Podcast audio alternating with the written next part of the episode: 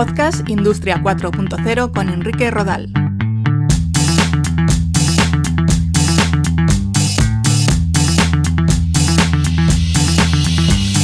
Tal? ¿Cómo estáis? Bienvenidos, bienvenidas a un nuevo episodio de Podcast Industria 4.0. En el capítulo de hoy vamos a hablar de las tecnologías de Industria 4.0 que intervienen en los procesos de fabricación de automóviles, en la automoción. Y es que este es uno de los sectores más vanguardistas en cuanto al empleo de nuevas tecnologías. Comenzamos.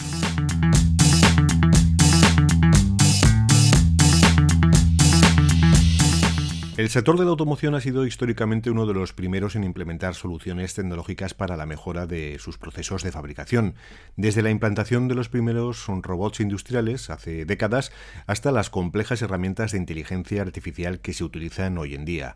Además, la automoción es un sector muy importante en nuestro entorno en lo que se refiere a creación de empleo e impacto económico. España es el segundo país fabricante de automóviles en Europa y octavo a nivel mundial, con un peso en el PIB de alrededor del 10%, además de concentrar el 9% del empleo.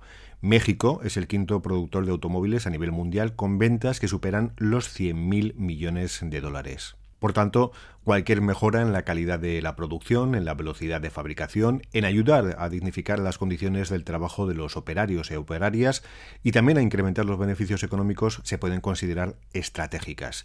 Y hay herramientas tecnológicas que ya están teniendo su impacto vinculadas con la inteligencia artificial, la analítica avanzada de datos, el Internet de las Cosas, la robótica colaborativa, la fabricación aditiva, la realidad virtual, la realidad aumentada o el blockchain. Vamos a repasar algunos casos de éxito. Comenzando por la inteligencia artificial, hemos hablado mucho sobre las soluciones predictivas combinadas con la captación y análisis de datos. Es la base del Big Data o Smart Data, explorar datos para que nos ofrezcan soluciones, conclusiones de mejora en los procesos. También podríamos hablar del mantenimiento predictivo de máquinas para saber cuándo puede que fallen las máquinas de los procesos de fabricación de cara a realizar un mantenimiento correctivo. Gracias a la sensorización de medios productivos y la aplicación de tecnologías de Big Data Analytics, se puede incidir en la calidad, la medición y la mejora de la eficiencia de las máquinas, el ahorro energético, etc.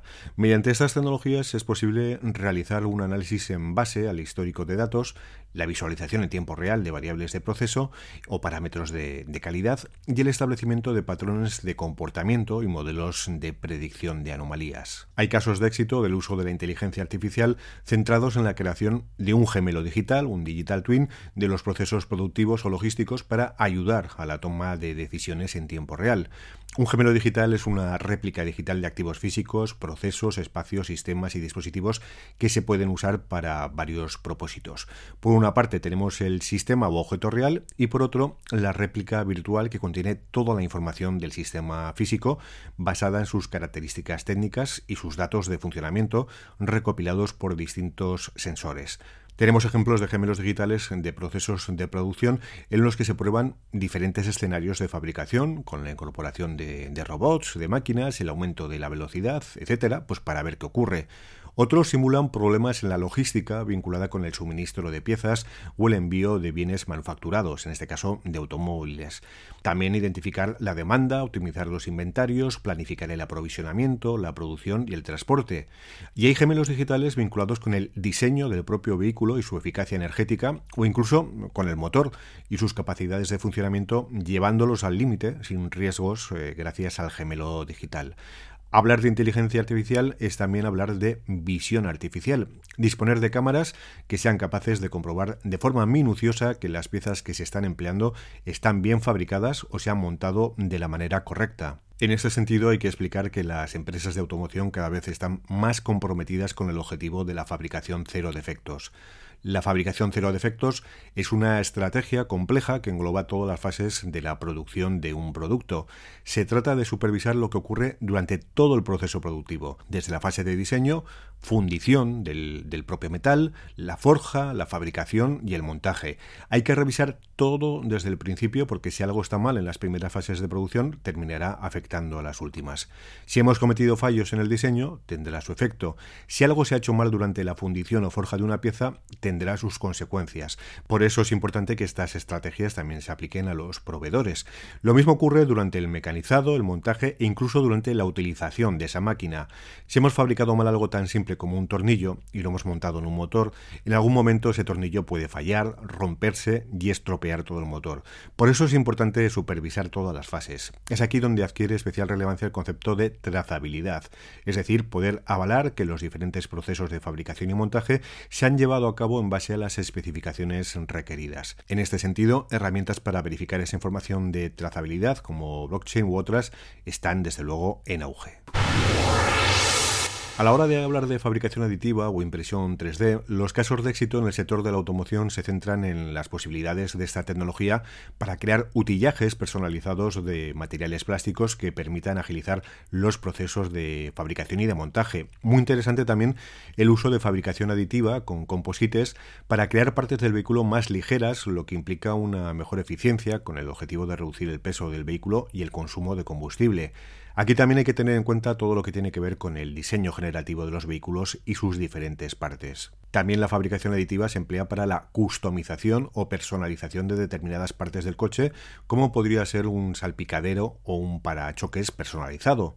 La automoción es también innovadora en lo que se refiere a los sistemas de automatización y la robótica ampliada.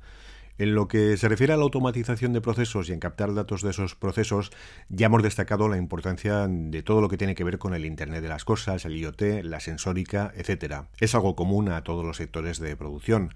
Ahondando más en lo que tiene que ver con la sensórica, sí que es importante la labor que muchas empresas están llevando a cabo de sensorización de materiales y productos. Al final, un coche está compuesto por miles de piezas, esas piezas tienen que estar almacenadas con, antelación y hay que disponer de sensores, primero para saber en qué lugar exacto se encuentran esas piezas en el almacén, para perder el menor tiempo posible, y luego eh, poder saber cuántas piezas hay de cara a realizar pedidos a los proveedores con antelación. Se trata, por tanto, de gestionar la información de manera manera óptima y eficaz. Por otra parte, el de la automoción es un sector en el que están teniendo mucho peso los robots colaborativos o cobots, un cobot es un robot creado para interactuar físicamente con humanos en un entorno colaborativo de trabajo.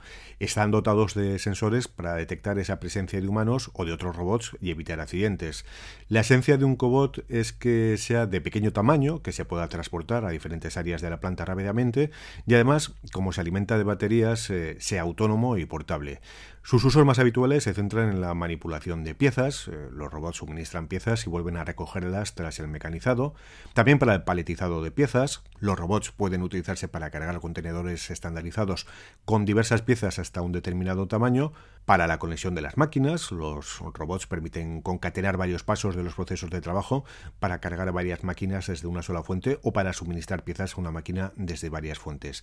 Al final, en todo lo que tiene que ver con la automatización, los robots industriales tradicionales y los cobots tienen un gran peso en la automoción. Y otras tecnologías como la realidad virtual o la realidad aumentada también tienen un papel importante en el mundo de la automoción. Se emplea la realidad virtual para la formación de los trabajadores y trabajadoras. Por ejemplo, la recreación virtual de máquinas o de células de fabricación en las que el operario interactúa en estos entornos para saber qué se va a encontrar más tarde en la vida real y qué tipo de labores y procesos tiene que acometer. También tenemos la realidad aumentada combinada con la visión artificial para servir de guía o de apoyo a los empleados y empleadas en los procesos de montaje. Cuando se trata de labores complejas, en vez de estar consultando planos, pues un sistema de realidad aumentada ofrece información proyectada sobre el puesto del operario y la visión artificial es capaz de reconocer si ese proceso se está realizando de forma correcta o no. Como veis, en el sector de la automoción aprovechan al máximo las aplicaciones de cada una de las tecnologías y seguro que en un futuro lo van a seguir haciendo.